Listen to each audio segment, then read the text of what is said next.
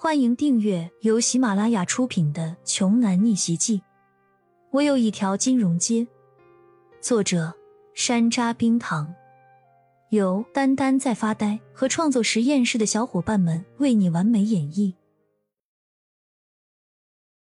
第九十四章。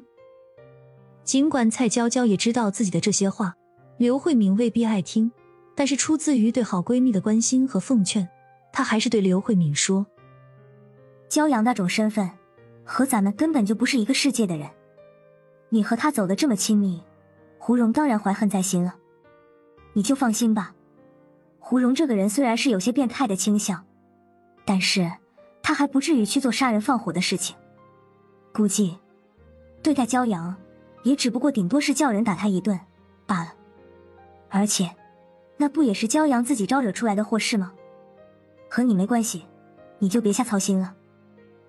其实，在目前处于这种关系比较紧张的境况下，蔡娇娇的做法也是相对比较明智的。毕竟，在他们看来，骄阳不过只是一个穷学生。如果骄阳和胡蓉正面硬刚，不会有任何胜算。而当时刘慧敏要是不顾一切的去救骄阳的话，很有可能会进一步激怒胡蓉。恐怕那个时候，到底会发生什么可怕的事情，结局会不会闹得一发不可收拾？那还真不好说了。当然，刘慧敏也知道这个道理，但她就是放心不下。她觉得是自己连累了骄阳，而因此害了骄阳。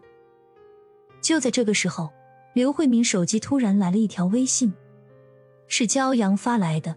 他说自己没事了，让刘慧敏不要担心。看到这条消息之后，刘慧敏终于踏实了，一直紧绷的神经也放松了下来。过了一会儿，胡蓉再次来到了刘家的展区前面。你们怎么一个个的都是愁眉苦脸、苦大仇深了呢？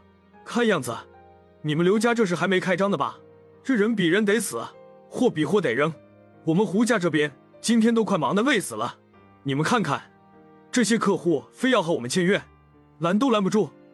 胡蓉故意扬起了手中拿着的一沓订单合同，向刘承安和刘慧敏父女二人炫耀着说。小人得志，一口气签这么多单子，也不怕撑死你。等一会儿，如果拍不下那些顶级原石，你们就等着赔钱吧。现在，刘慧敏只要一看到这个人的脸，听到这个人的声音，就会觉得无比恶心。这个世界上怎么会有这么讨厌的人呢？刘承安看着那些合同，眼神复杂，谁也不知道他在想什么。